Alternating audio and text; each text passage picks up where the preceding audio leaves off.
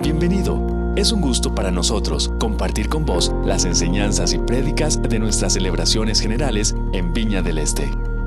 Recuerden que la serie que estamos teniendo se llama En ambas direcciones. Y si tuviera que ponerle un título al sermón de esta mañana, yo diría que lo llamaría Decisiones y consecuencias. Decisiones y consecuencias. Yo quisiera leer un pasaje del libro de, ya le digo, de jueces. A ver qué se me hizo. Jueces capítulo 6. Voy a leer los primeros 16 versículos para que ustedes estén enterados del ah, ambiente en que vamos a estar trabajando.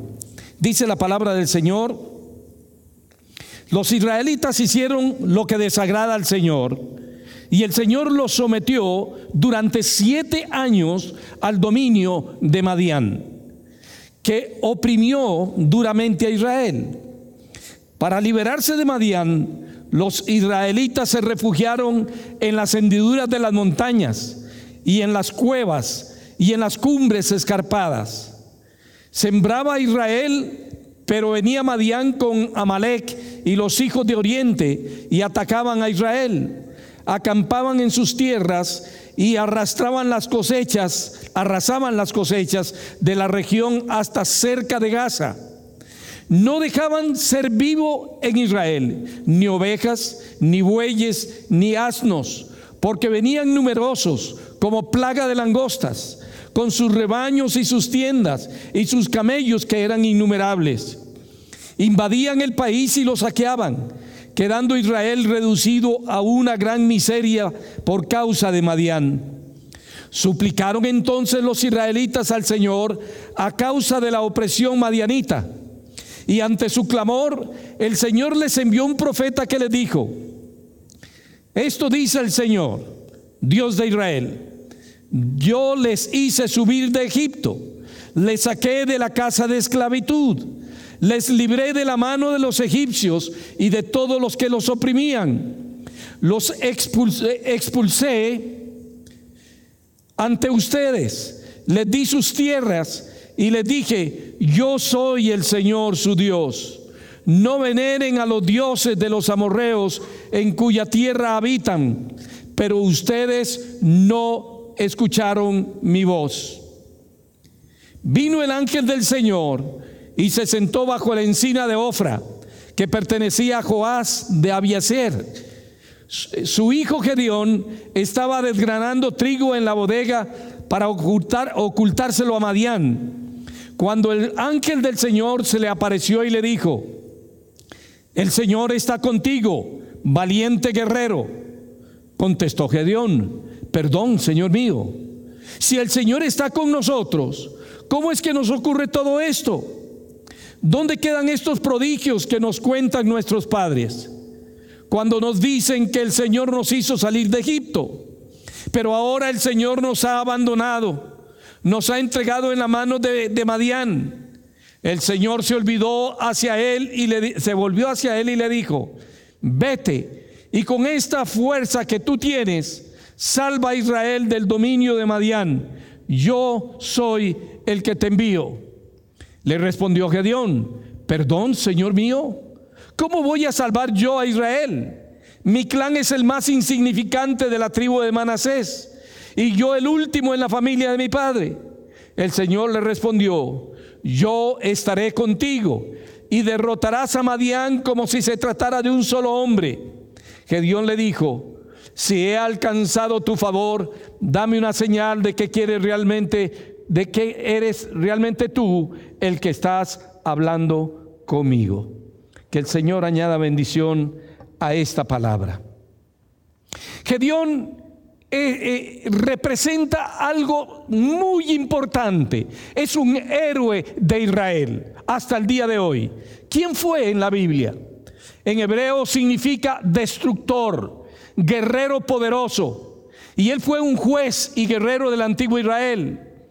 Fue el quinto de los jueces del pueblo judío y es considerado como uno de los más sobresalientes por la magnitud, por el tamaño de la obra de liberación que realizó a favor de Israel. En el capítulo 6, en el verso 14, el libro de los jueces nos habla acerca del llamado de Gedeón por parte de Dios. Y dice, y mirándole Jehová, le dijo, ve con esta tu fuerza y salvarás a Israel de la mano de los madianitas. Yo te envío, no te envío yo, pero necesitamos quizás regresar a los primeros versos de lo que acabo de leer para encontrar al menos cinco lecciones que nos da la vida de Gedeón y la vida del pueblo de Israel. En primer lugar, somos libres de elegir, pero somos responsables únicos de las consecuencias de nuestras decisiones. Dios nos creó perfectos. Y esa perfección incluye, implica libertad. Y con esa libertad, la capacidad de decidir cada una de las situaciones de nuestra vida. Elegir lo bueno, lo malo o lo regular. Pero vamos a recibir también juntamente con eso la responsabilidad de abrazar, de asumir las consecuencias de nuestras decisiones. Si leemos los capítulos anteriores del libro de jueces, vamos a encontrar a Israel haciendo uso de esa libertad. Y en esa libertad venía y se alejaba, se acercaba y se alejaba de Dios. Cada vez que estaba en conflicto porque se había alejado de Dios, clamaban a Dios y Dios les respondía enviando algún profeta, enviando algún juez para ayudarlos a salir de la situación que vivían. Pero digo yo, no se aparece, no se parece esta situación no refleja claramente esa condición de Israel, nuestra propia condición en el siglo XXI. Vivimos continuamente alejándonos y acercándonos a Dios. Cada vez que estamos en problemas, clamamos a Dios. Y Dios siempre está dispuesto a socorrernos. Pero hay consecuencias que traen esas decisiones. Hay consecuencias que afectan un día. Hay consecuencias que afectan una semana. Hay consecuencias que afectan toda la vida, aunque Dios nos ayude y nos perdone y nos levante. Por ejemplo, me queda muy claro las muchas veces que he tenido que atender situaciones donde alguna señorita ha quedado embarazada y tiene un bebé. Esa decisión le va a afectar toda la vida. Hay gente que se mete en droga y quiere probar todo lo que hay en el ambiente y después lo encontramos en una calle, en una acera tirado, porque su decisión afectó no solamente una semana de su vida, no una noche loca, afectó la totalidad de su vida. Entonces, eso está reflejando Israel nuestra propia condición el día de hoy. Él únicamente nos da la libertad. Nosotros elegimos y debemos de asumir las consecuencias de nuestras malas elecciones. Recuerde, somos libres para elegir, pero debemos asumir las consecuencias de nuestras decisiones. Somos agentes libres. En segundo lugar, la segunda lección tiene que ver con la desobediencia. La desobediencia nos lleva a límites, a límites insospechados. Quien elige pecar no es consciente de lo lejos que le llevará ni cuán caro le costará esa decisión.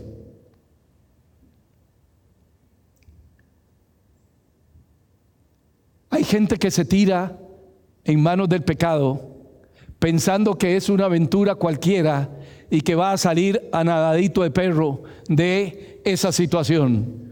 Y de repente se encuentran atrapados en los calabozos del infierno, en situaciones tan trágicas, tan difíciles que los llevan a perder su familia, que los llevan a perder sus negocios, que los llevan a perder la vida, que los llevan a perder el ejercicio de la, de la profesión.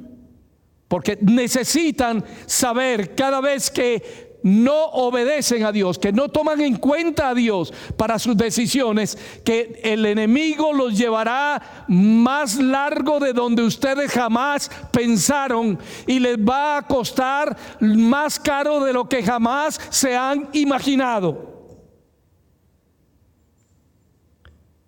Cuando somos cegados por el pecado, no somos capaces de ver el peligro. Somos como burros. Tenemos unos anteojos de cuero aquí, solo vemos hacia adelante y no somos capaces de dimensionar en todo su tamaño las posibles consecuencias que vamos a tener. Pero tampoco somos capaces de ver lo ancho, lo alto, lo profundo de la misericordia de Dios. Cuando ya estamos en el pecado, se nos olvida que Dios es un Dios todopoderoso para sacarnos de allí, que Dios está más cerca de lo que pensamos. Pero eso como que lo hacemos a un lado porque el pecado mismo nos ciega, no nos deja ver lo que Dios está haciendo por nosotros. Por ejemplo, Adán y Eva, después de desobedecer, se hicieron ropas ridículas de hojas de higuera para vestirse con ellas. Si no se hubieran alejado de la voluntad de Dios, jamás habrían pensado siquiera en llegar a esa situación. Pero de repente hacen lo que a ellos les place sin tomar en cuenta los preceptos divinos y van a parar en un momento de angustia y de desesperación que nos transmitieron a usted y a mí hasta el día de hoy. Otro ejemplo es que el pueblo de Israel, como leímos, recibe como herencia una tierra donde fluye leche y miel. Una tierra de abundancia. Pero cuando Israel peca, una y otra vez y se alejan de Dios, los madianitas vienen en este caso y los atacan, les robaban todas las cosechas, les robaban todo su ganado. Y ellos para poder salvarse tuvieron que subir a las montañas escarpadas y vivir en cuevas, en las grietas de la montaña, para no estar abajo donde los madianitas llegaban. Cambiaron la abundancia de la tierra prometida por la miseria que el enemigo les vendió. Pero casi nadie piensa en eso. Cuando estamos frente al pecado y estamos como locos, todos los frenos se nos eh, olvidan. Pero las consecuencias llegarán en algún momento. un tercer ejemplo es el de Saúl. Saúl decidió desobedecer a Dios. Y este es uno de los casos más interesantes que yo encuentro en la historia bíblica. Un hombre al cual Dios le hablaba y con el cual hablaba con Dios. En su momento se revela contra Dios. Y después termina recurriendo al espiritismo para supuestamente escuchar la voz de Dios a través de una pitoniza. En su lucha por querer escuchar a Dios, mete las patas, como decimos aquí en nuestra tierra, hasta el cuello.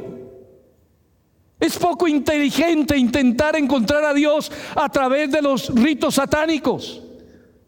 Hay cristianos que todavía no salen de casa si no leen el horóscopo. Hay cristianos que creen en hablar con los familiares que han muerto. Tan fácil que es comunicarnos con Dios. Si hay una especialidad de Dios es hablar. Dios ha buscado hablar con usted y conmigo cada día. Pero cuando entramos en la locura de la desobediencia, ¿no medimos las consecuencias? Porque el pecado nos llevará a lugares que jamás hemos imaginado. La tercera consecuencia es que lejos de Dios nada podemos hacer. Nada. Cuando nos alejamos de Dios, nada de lo que hagamos será prosperado, bendecido.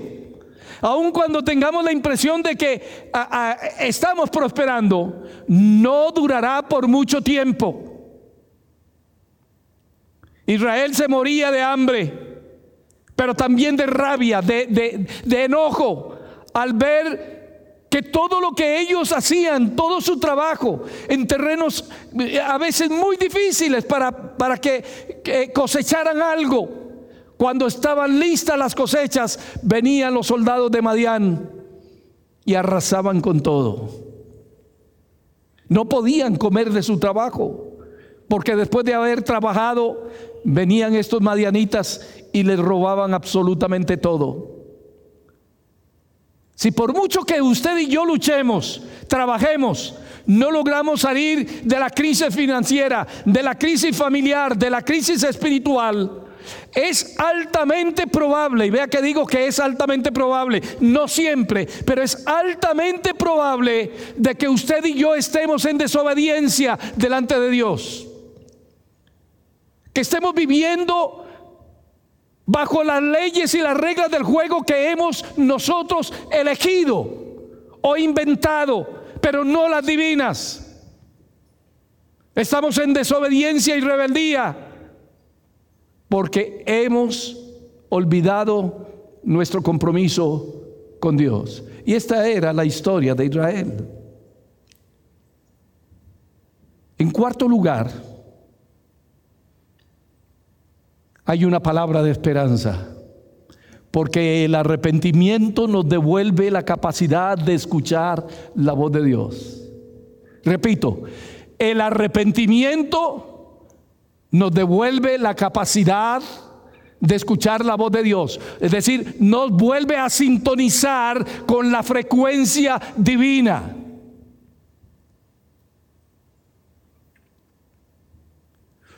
Si la desobediencia nos impide escuchar la voz de Dios a través del Espíritu Santo, el arrepentimiento nos devuelve esa capacidad, porque el camino es el camino de los brazos de nuestro Creador. Cuando Israel se arrepiente y clama, entonces Dios manda un profeta a hablar al pueblo. Y aunque el pueblo lo oye, Dios le recuerda que tiene todo el poder para cambiar la situación. Pero interesantemente, nunca le dice cómo lo va a hacer, ni cuándo lo va a hacer. Y esa es la historia de Israel en el pasaje que hemos leído hace un momento. Cuando estoy en crisis por mis malas decisiones, porque no consulté a Dios antes de tomarlas, y le oro, al hacerlo empiezo a recordar las bendiciones que Dios me ha dado en el pasado. Y es lo que hizo el pueblo de Israel. Comienza a recordar las bendiciones que Dios les había dado. Había partido el mar rojo en dos les había ah, ¿cómo se llama? salvado de las manos de eh, el, faraón. Y, historia tras historia están siendo presentadas. Eso es escuchar la voz de Dios. Pero quiere decir que por ello los problemas no necesariamente ya se han solucionado. Ahora vamos a trabajar en la solución de los problemas, pero dentro de las leyes divinas, dentro de los códigos divinos. Una de las cosas que más he experimentado en mi vida es cuando le somos infieles a Dios con nuestros dineros. Cuando en una situación como esta en la que estamos, tenemos temor de que nos despidan del trabajo. Tenemos temor de que se acabe el dinero. Usted ve la gente llena, llenando los carritos en los supermercados. Y sobre todo las noticias en Europa, donde eh, se ha instalado el epicentro de este coronavirus. La gente deja vacíos los anaqueles de los supermercados, como si el mundo se fuera a terminar mañana. Cuando hay crisis económica en un país, cuando hay crisis económica en la familia, la gente lo primero que hace es cerrar su mano para invertir en el reino de Dios. Y cuando cerramos nuestras manos, no tenemos capacidad de recibir nada. En tiempos de crisis necesitamos seguir sembrando, porque si no sembramos, no cosechamos. Es la ley del cielo, es la ley de Dios. Si usted no siembra, no cosecha.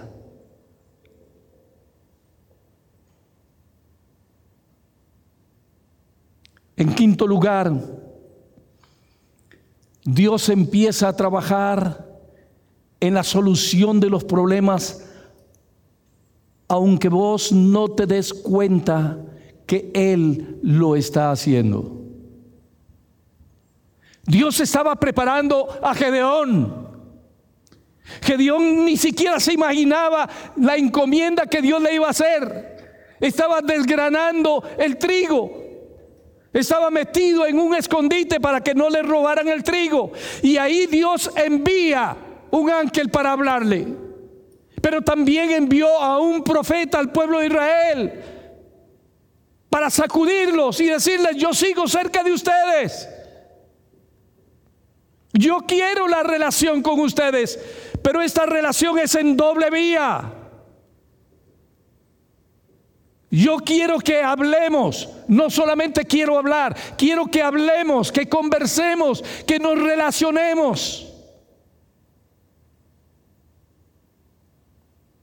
Cuando hemos seguido el camino de vuelta a los pies de Dios, lo cual implica un reconocimiento de nuestra situación pecaminosa, que tengamos dolor por las decisiones que hemos hecho equivocadas. A veces nos ponemos a discutir con Dios, queremos convencerlo de que no somos responsables. Es que yo no sabía, es que yo no entendía, es que estaba muy joven o estoy muy viejo.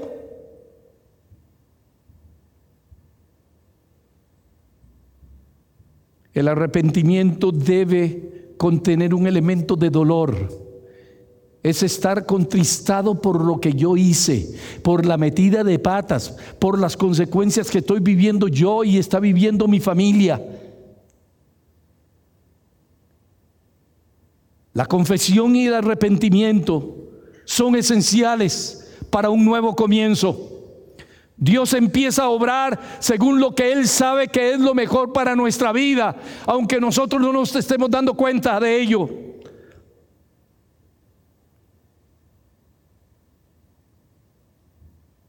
Después de hablar a Israel y recordarles lo que había hecho por ellos en el pasado, Dios empieza a trabajar en la solución de su problema. Sin decirles cómo ni cuándo lo iba a hacer, ni siquiera que lo iba a hacer. Sencillamente pone su plan a trabajar. ¿Cuál era el plan? Un hombre, Gedeón. Un hombre que no que no se creía capaz de hacer nada. Un hombre que no era capaz de creer que Dios podía usarlo para cambiar la situación de su país.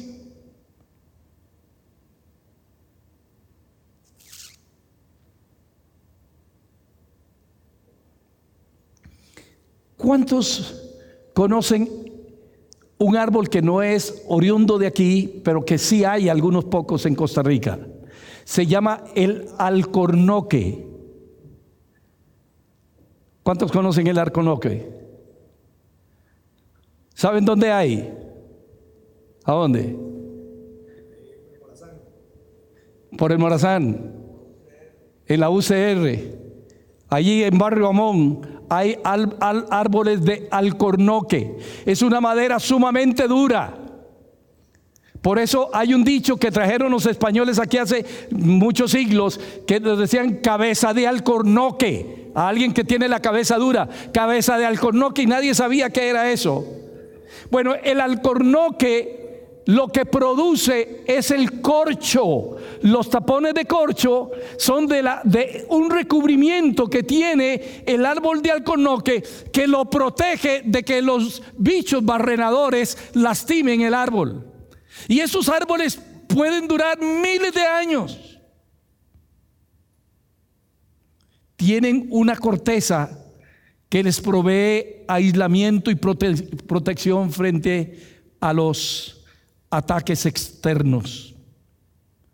Gedeón lo conocía muy bien, porque en la tierra de Gedeón es muy común el árbol de alcornoque.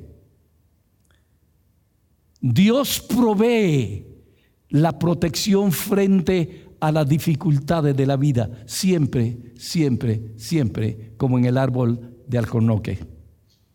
Dios intenta mostrarnos a través de las situaciones de nuestro entorno lo mucho que valemos para Él y que Él siempre está comprometido en la solución de nuestra vida. Si Dios le ha provisto al alcornoque, esas características especiales, ¿cuánto más lo hará con sus hijos?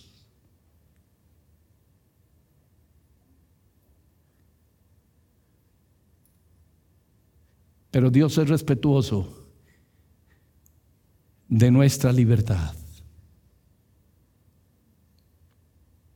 Dios nos ve en el camino y nos dice, vas mal, vas mal, vas mal hasta que chocamos de frente.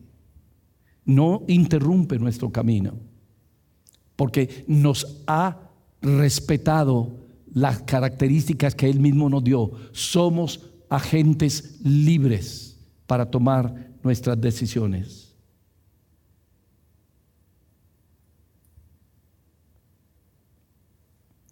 Hay algo que me llama la atención lo que le dice Dios a Gedeón.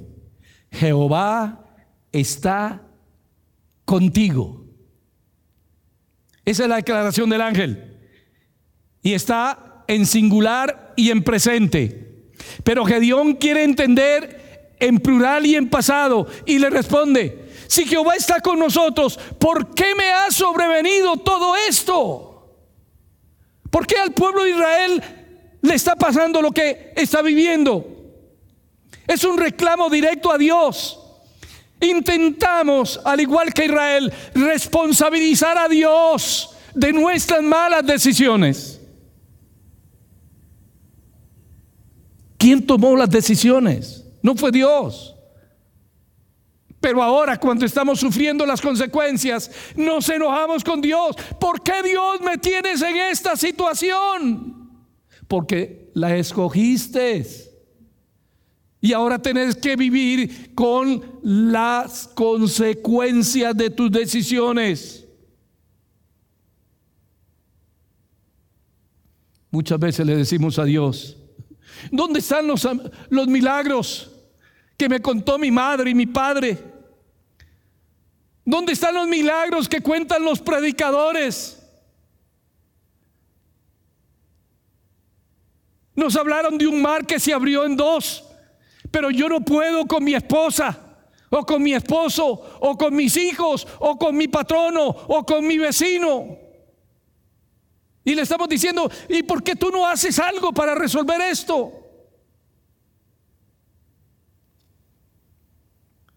Nos hablaron del agua que salió de la roca, pero a mí me desahuciaron de mi casa la semana pasada.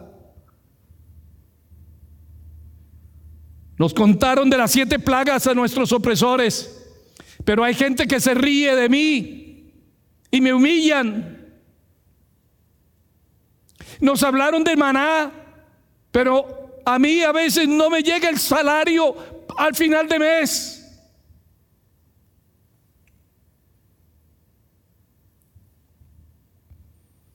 Quiero hacer una referencia nuevamente al asunto económico. A veces hemos estado viviendo más allá de nuestras posibilidades. Hemos gastado más de lo que debemos.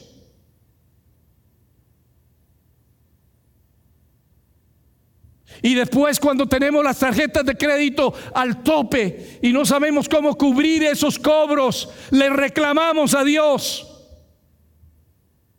¿Y por qué fulano de tal prospera y yo no?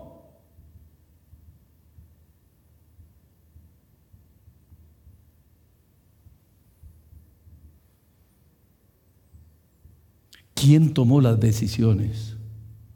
¿Quién se fue de vacaciones con fondos de la tarjeta de crédito? ¿Quién compra más ropa de lo que necesita? ¿Quién compra más zapatos que los que necesita? ¿Quién cambia el carro aunque no necesite cambiarlo? ¿Quién? ¿Fue Dios?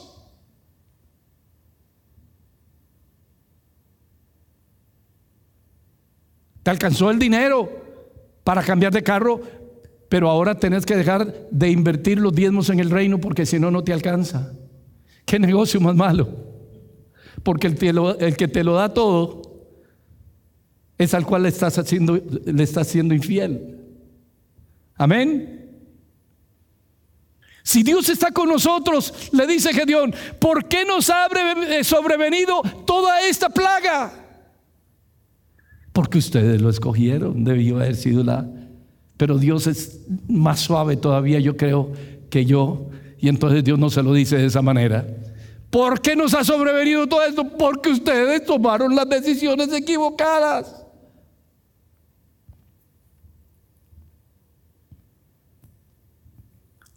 Yo conozco personas que se enojan con Dios.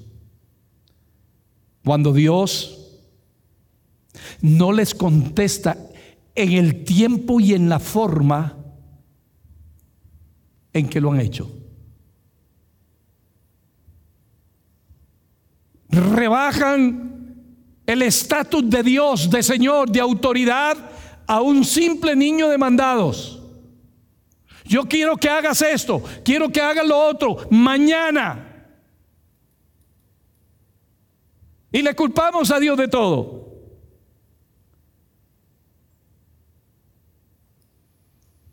María y Marta le dicen al Señor Jesús cuando llega a visitar a su gran amigo que había muerto, si hubieras estado aquí, mi hermano no se habría muerto. Señor, si hubieras llegado más temprano.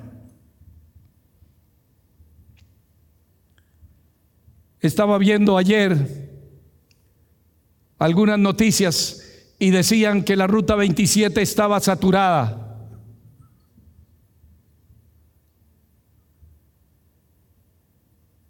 Cuando hay gente de los países que están en crisis con el coronavirus diciéndonos, no cometan los errores que nosotros hemos cometido. No salgan de sus casas a menos de que sea estrictamente necesario. Pero estoy seguro que cuando sus hijos se enfermen, si es que se enferman, van a venir a decirle a Dios, ¿por qué? Sí, pero estaban en la playa. Sí, pero estaban en la finca. Sí, pero estaban en una fiesta familiar. Sentido común. Dios nos dio a nosotros una capacidad especial de saber qué es sabio y qué no es sabio.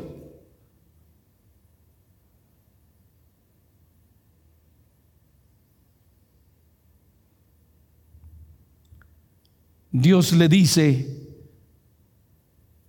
a Gedeón, Gedeón, ve con tu fuerza. ¿Cuál fuerza? Si él estaba diciendo, Gedeón le dice al Señor, pero si yo soy incapaz de hacer esto. Y el Señor le está ahora ordenando, ve con tu fuerza, significa con lo que no tienes. Toma decisiones de fe, porque yo soy el que te estoy enviando. Vas en mi nombre, vas con mi fuerza, con mi diestra.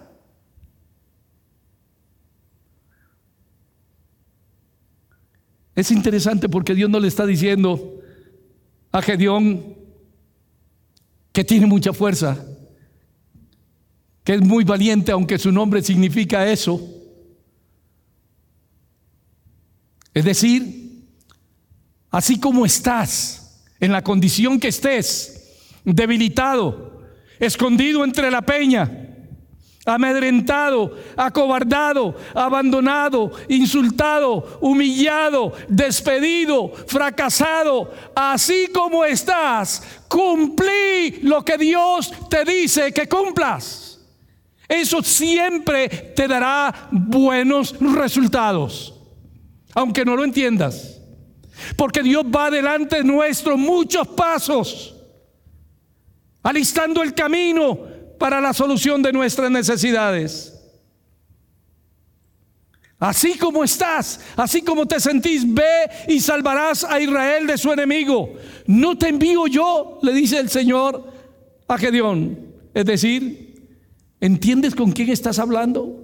No estás hablando con el vecino, estás hablando con tu Dios todopoderoso, fuerte, el creador de todo lo que existe, el dueño del oro y de la plata.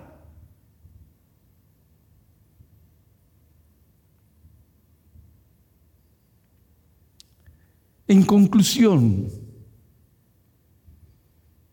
la respuesta que usualmente le damos a Dios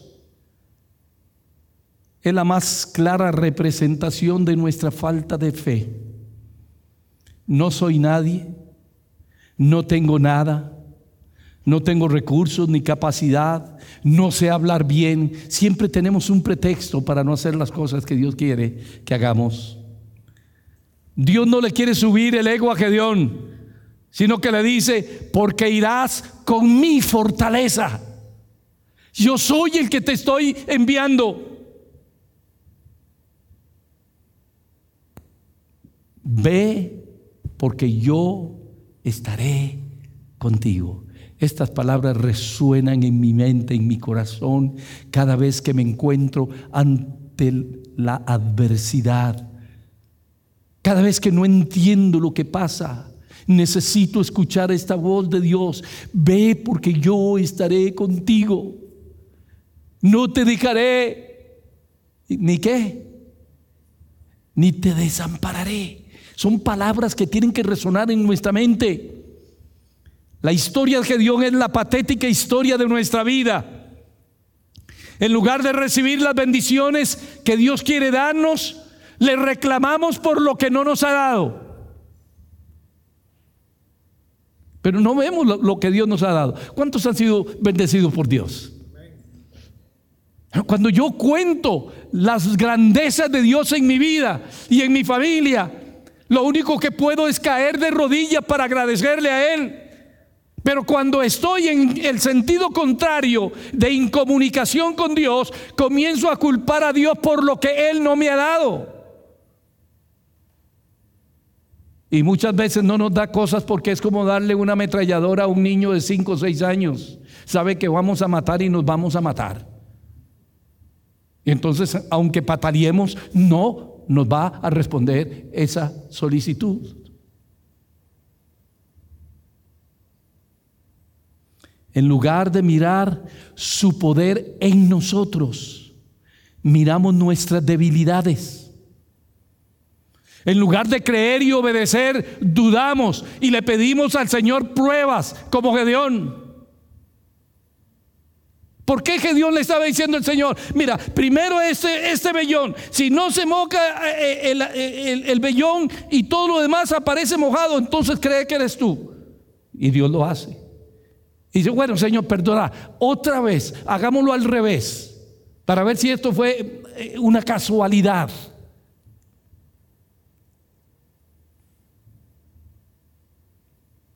Pero a pesar de todo ello, Dios siempre se encuentra llamando a la puerta de nuestra vida, de nuestro corazón.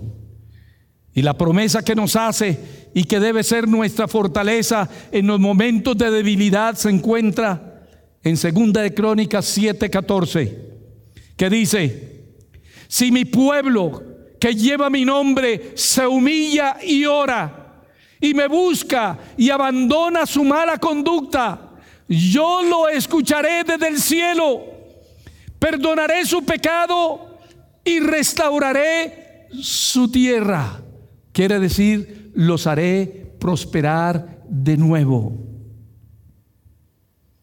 La historia de Gedeón en la Biblia y su llamamiento nos muestra que no importa nuestra condición pecaminosa, ni tampoco nuestra condición social. Dios está dispuesto a hacer grandes maravillas si nos arrepentimos de nuestro pecado y si le permitimos a su poder que sea mostrado a través de nosotros en fe y con obediencia. Dios está con nosotros y está hablándonos hoy. Ahora Él necesita una respuesta nuestra porque se trata de ir en las dos direcciones. Dios nos busca y nosotros tenemos que abrir nuestro corazón para encontrarnos con Él. No sé si Dios le ha hablado esta mañana. Yo espero que sí. Dios espera una reacción de su pueblo. Hay algunos que están jugando a la iglesia al ser cristianos. Hay algunos que van en pos de la alegría que el mundo da. Se van a beber licor, se van a fumar mota, se van a, muchas cosas. Y después están pidiéndole a Dios que les ayude. Están jugando con fuego. Pero hoy es el día del arrepentimiento. Hoy es el día en reconectar su línea telefónica con la línea de Dios para tener conexión perfecta. Yo quisiera invitarlos a ustedes allí en sus hogares a que cierren sus ojos. Si tienen espacio, doblen sus rodillas allí al lado del sofá, al lado de la cama. Reconozca que usted le ha fallado a Dios. Reconozca que ha caminado sin tomar en cuenta su consejo. Pero hoy usted se quiere arrepentir y reconectar la comunicación con Dios. Nos encanta poder compartir con vos las prédicas de nuestras celebraciones. Esperamos que esta haya sido de bendición para vos.